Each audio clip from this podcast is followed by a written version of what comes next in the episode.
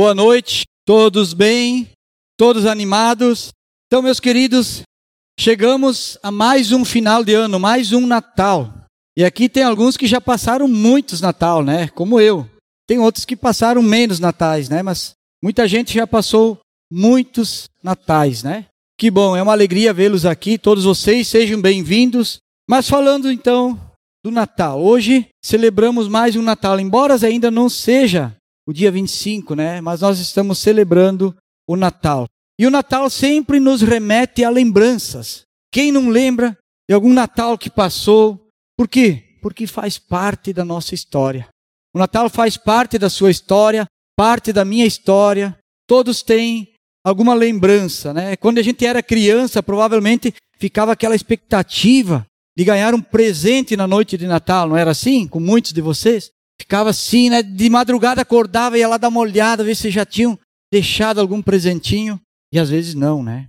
Eu creio que por muitos anos a gente conviveu com essa expectativa, né? Principalmente na infância. E às vezes até com frustração. Às vezes a gente não ganhava um presente porque os pais não tinham condições. Não é o caso de hoje, tá? O caso dos mais, dos mais passadinhos, os mais maduros, né? Os pais não tinham condições, ou então não ganhava presente por causa da rebeldia, da desobediência. Tinha isso, hein? Tinha crianças que eram castigadas. Os pais diziam: olha, que você não vai ganhar nada no Natal. Está se comportando mal, não vai ganhar nada.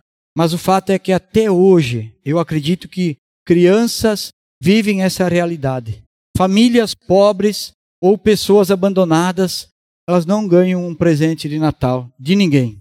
O fato é que diversas pessoas tentam alegrar a noite de Natal dos menos favorecidos. Até hoje, muitas pessoas ainda fazem isso, para que ninguém fique sem um presente de Natal, porque isso seria um tipo de tragédia nos nossos dias, né? E no passado também, era mais ou menos assim uma tragédia. Mas por quê? Por que isso? Porque foi assim que nós crescemos, inserido em uma cultura que acredita que o Natal deve ser comemorado com presentes e Papai Noel. Essa é a cultura que nós crescemos. Então, muita gente acredita que nós devemos celebrar o Natal dessa maneira. Eu creio que todos vocês já conhecem a história do nascimento de Cristo. Está na Bíblia, filmes, teatros, apresentações, todos relembram o nascimento de Jesus Cristo. Então, está claro na nossa memória a importância do Natal referente a Cristo. Mas hoje eu quero compartilhar com vocês o propósito do nascimento de Jesus Cristo. Como nós todos já conhecemos a história do nascimento de Cristo, então hoje eu quero compartilhar o propósito do nascimento de Cristo. Então eu pergunto: aonde está a esperança desse povo? Aonde está a esperança desse povo de hoje? Será que o mundo não conhece o verdadeiro significado do Natal? Será que o mundo não conhece? Tem dúvidas sobre isso? Será que algum tipo de presente pode satisfazer a humanidade de hoje? Será que algum tipo de presente pode satisfazer? Pode até ganhar um, ótimo presente, mas uma semana depois, aquele já não serve mais. Aquele já já foi.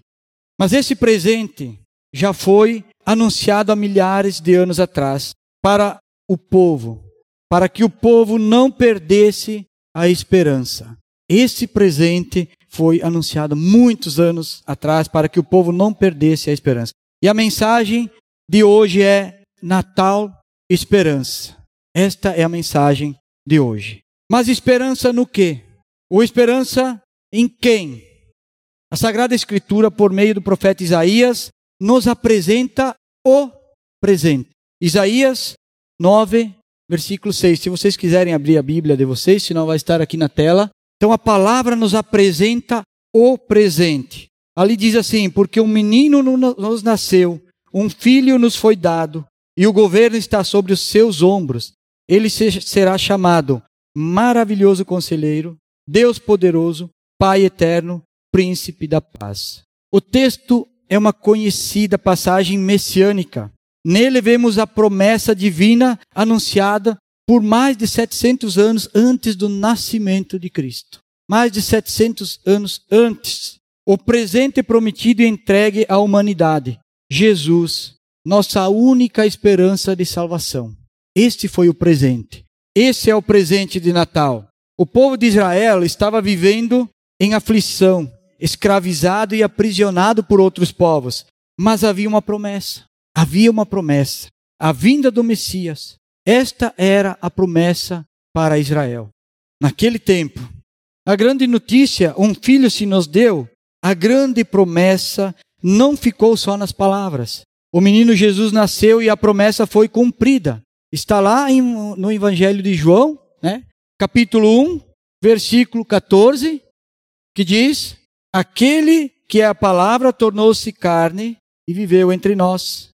Vimos a sua glória, a glória como do ungido vindo do Pai, cheio de graça e de verdade. Então a promessa foi cumprida. Aqui, João deixa para nós escrito, registrado, que aquele que era a palavra, ou em outra, outra versão da Bíblia, aquele que era o Verbo se fez carne e habitou entre nós. Ou seja, antes era a promessa, era a palavra, mas agora a promessa se fez carne. Então, esse foi o grande acontecido, o evento de Natal que nós celebramos até hoje. E eu gostaria que vocês abrissem a Bíblia em Lucas, capítulo 2, do verso 21 ao 33. Quem tiver o aplicativo, o que tem a Bíblia, ou então nós temos na projeção. Lucas 2, do 21 ao 33. Diz assim: Completando-se os, os oito dias para a circuncisão do menino, foi-lhe posto o nome de Jesus, o qual lhe tinha sido dado pelo anjo antes de ele nascer. Completando-se o tempo da purificação deles, de acordo com a lei de Moisés, José e Maria o levaram a Jerusalém para apresentá-lo ao Senhor, como está escrito na lei do Senhor. Todo primogênito de sexo masculino será consagrado ao Senhor. E para oferecer um sacrifício, de acordo com o que diz a lei do Senhor, duas roulinhas ou dois pombinhos. Havia em Jerusalém um homem chamado Simeão, que era justo e piedoso e que esperava a consolação de Israel. O Espírito Santo estava sobre ele. Fora lhe revelado pelo Espírito Santo que ele não morreria antes de ver o Cristo do Senhor. Movido pelo Espírito, ele foi ao templo. Quando os pais o trouxeram, o menino Jesus, para, que lhe, faz, para lhe fazer conforme requeria o costume da lei. Simeão o tomou nos braços e louvou a Deus, dizendo: Ó oh, soberano Senhor, como prometeste, agora podemos despedir, pode me despedir em paz, o teu servo, pois os meus olhos já viram a tua salvação, que preparaste à vista de todos os povos, a luz para a revelação aos gentios e para a glória de Israel, o teu povo. O pai e a mãe do menino estavam admirados com o que fora dito a respeito dele. Senhor Jesus, nós queremos te louvar, o Pai, e agradecer, porque essa promessa foi cumprida, Deus. E o Senhor revelou esse presente maravilhoso para todos nós. Sabemos, ó oh Deus, que não foi simples, que não foi um acontecimento normal, Deus, mas que foi único, que até hoje ainda é celebrado, Pai, no mundo inteiro. Mesmo que muitos não compreendam o verdadeiro significado, mas sabemos que é por causa de Cristo, é por causa de Jesus, que o ser humano persiste e vive e ainda está aqui na terra. Louvamos a Ti, o Pai, pedimos que o Teu Espírito Santo nos encha o coração, que Ele possa abrir a nossa mente. Usa mim, Senhor, como instrumento em Tuas mãos, para a honra e glória do Teu Filho amado Jesus. Amém.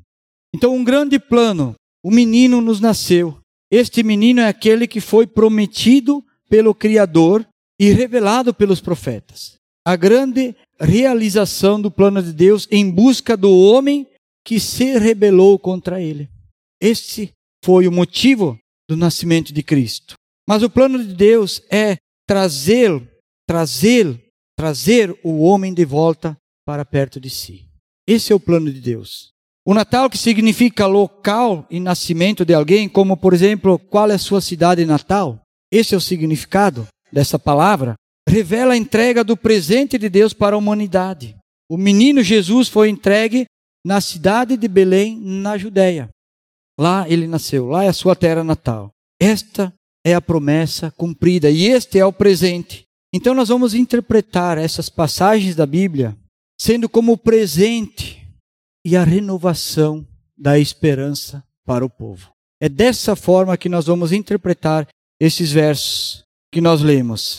Do verso 21 ao 24, José e Maria cumprem as ordenanças da lei escrita por Moisés. Eles estavam cumprindo tudo aquilo que foi escrito a respeito do primogênito, de um filho. Mas do verso 25 em diante, fica registrado o início da revelação do Messias, o Cristo, que significa para nós a salvação, que significa para os judeus o Messias, mas e para o mundo? Qual o significado para o mundo? Ou melhor, qual o significado para nós? Qual o significado para os judeus e qual o significado para o mundo? É isso que nós devemos nos perguntar. O texto revela que havia pessoas que aguardavam e esperavam com muito desejo ver o Salvador, ver o Cristo.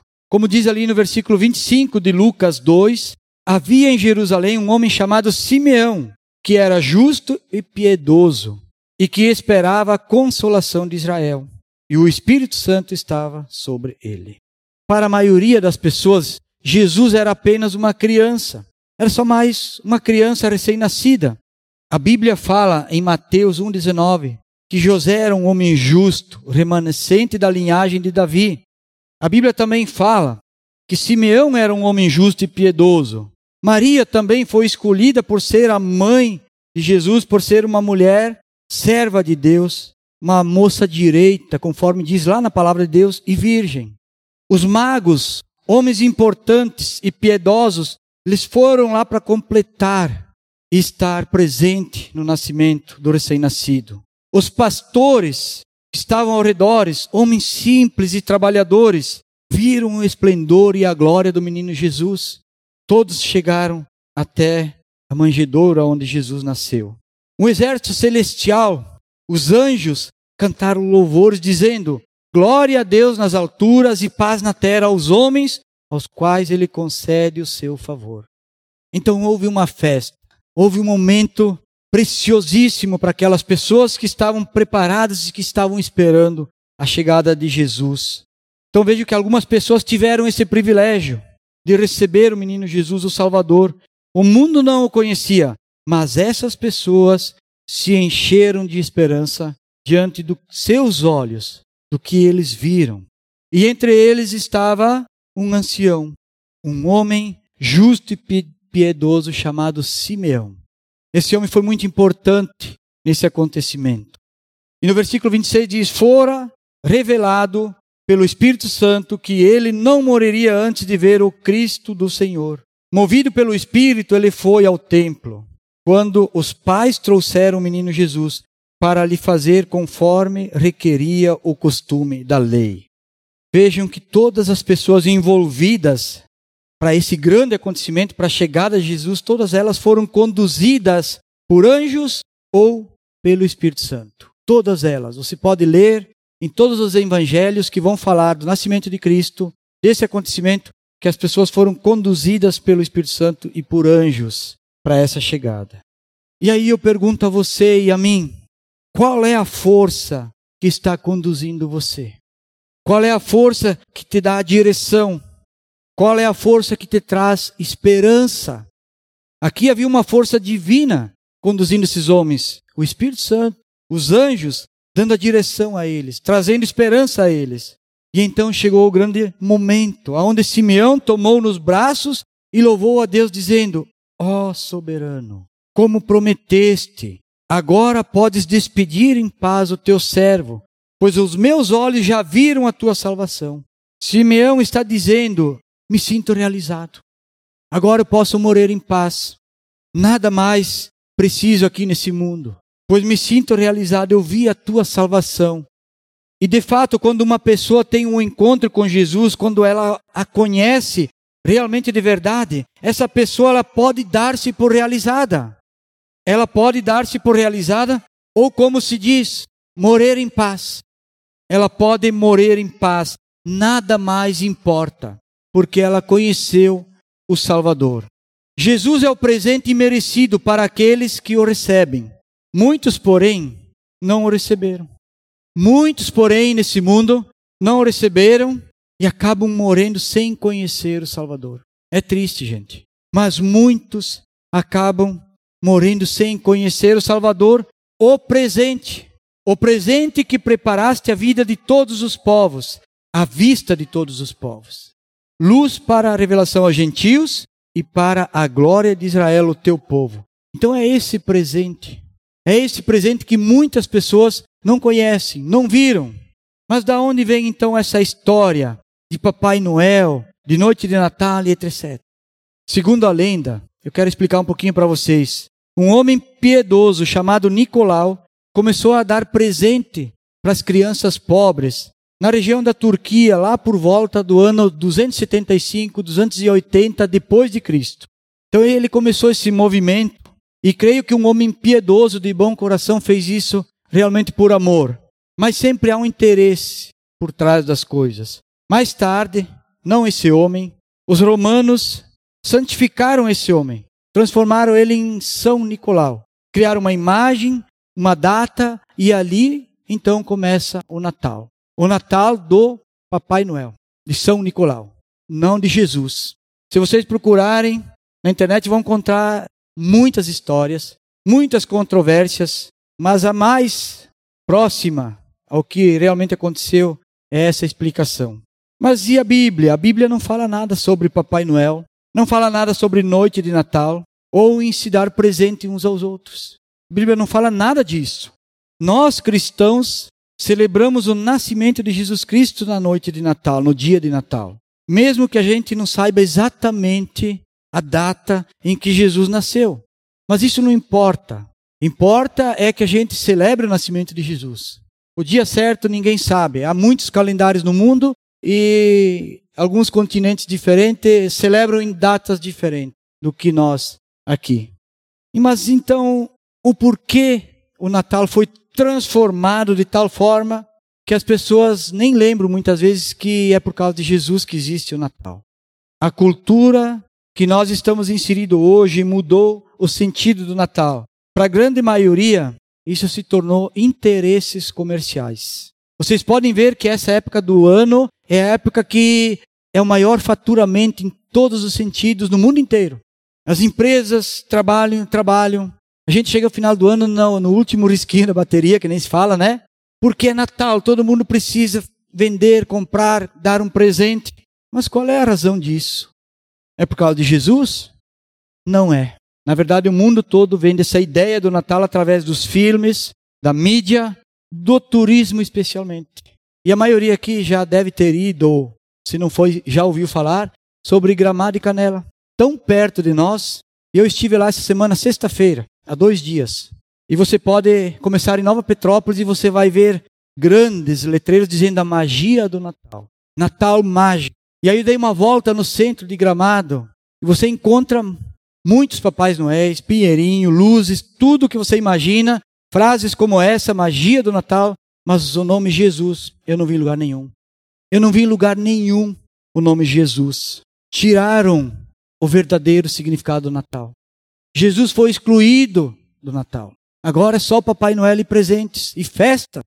Eu digo para você assim: você pode presentear as pessoas que você ama. Não tem nada de errado. A gente deve dar um presente para a pessoa que ama, mas não é por causa do Natal.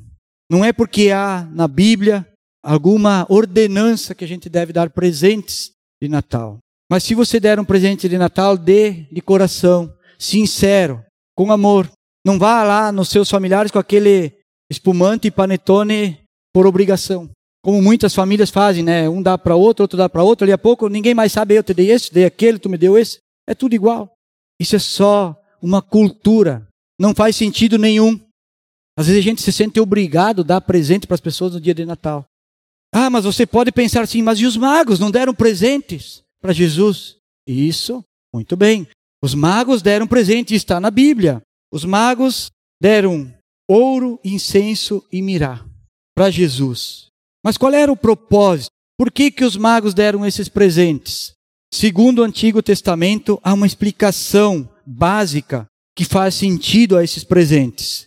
O ouro era dado como presente a um rei. Sempre que um rei mandava um mensageiro ou mandava uma mensagem para o outro rei, ele mandava um presente, mandava ouro, especiarias, mandava prata, mas principalmente ouro.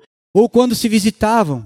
Então era um presente que era dado como referência a um rei no Velho Testamento. E aqui, o simbolismo pode ser esse. Não está escrito na Bíblia exatamente assim, mas pode ser que isso era uma reverência ao Rei Jesus. Por isso foi dado ouro para ele.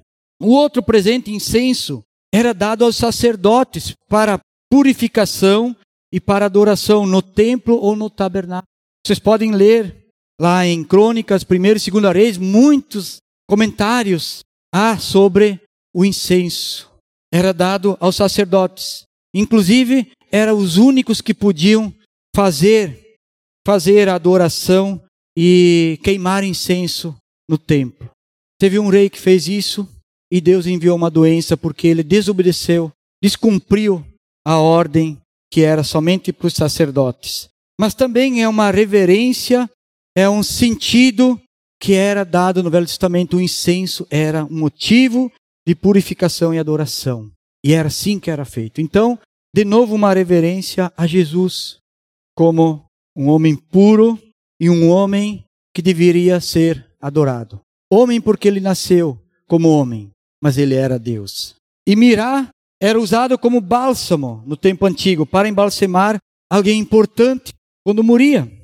E aqui também o simbolismo pode ser a morte e ressurreição de Jesus. Tanto é que em João, capítulo 19, do 38 ao 40, fala que José de Arimateia e Nicodemos usaram 34 quilos de mirá e aloés, umas especiarias, e mais faixas de linho para depois colocarem Jesus num sepulcro novo. Então há uma reverência, uma referência a Jesus com esses elementos aqui. Esses foram os presentes que foram dados naquele tempo. E que nós não devemos levar isso em consideração. Ah, os magos foram lá e deram um presente, então a cultura, a moda é dar presente. É uma moda do mundo, não é uma moda da Bíblia. Mas então, qual é a conclusão que nós podemos fazer aqui? O Natal não é magia. O Natal não é Papai Noel. O Natal não é presente. Será que o mundo não conhece o verdadeiro significado do Natal? Aonde está a esperança desse povo? Depois de tantos anos, milhares de pessoas ainda não sabem ou não se importam com o verdadeiro significado de Natal. Tem muita gente que não se importa. Até já ouviu falar, mas não se importa.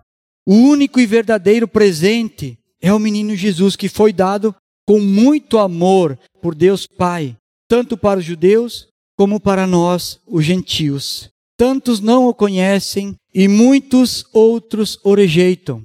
É assim que é. O verdadeiro Natal é o nascimento de Jesus Cristo, a única esperança para o povo. E Jesus está voltando, como nós já cantamos, para nos buscar. A primeira vez foi Jesus quem veio para a terra. Ele foi o esplendor e a glória de Deus em forma humana e chegou ao coração daqueles que o receberam com muita alegria. Uma festa para aquelas pessoas, uma festa maravilhosa. Imagina a emoção daquelas pessoas. Mas agora, a segunda vez, Jesus está voltando e você e eu, nós iremos para o céu. O nosso encontro será com Jesus nas nuvens, e a festa será lá no céu. Não vai mais ser essa festa na terra, vai ser uma festa lá no céu. Então, se nós ficamos felizes quando festejamos um Natal aqui na terra, junto com amigos, com a família, com as pessoas que amamos, com luzes de Natal, com fogos de artifícios, com bebidas e comidas, imagina o que, que vai ser lá no céu, na presença de Jesus, do Rei Jesus. Isso vai ser festa. Essa vai ser a festa. Então, portanto, meus queridos, animem-se com isso, alegrem-se, pois nada na terra se compara ao céu. Nada na terra.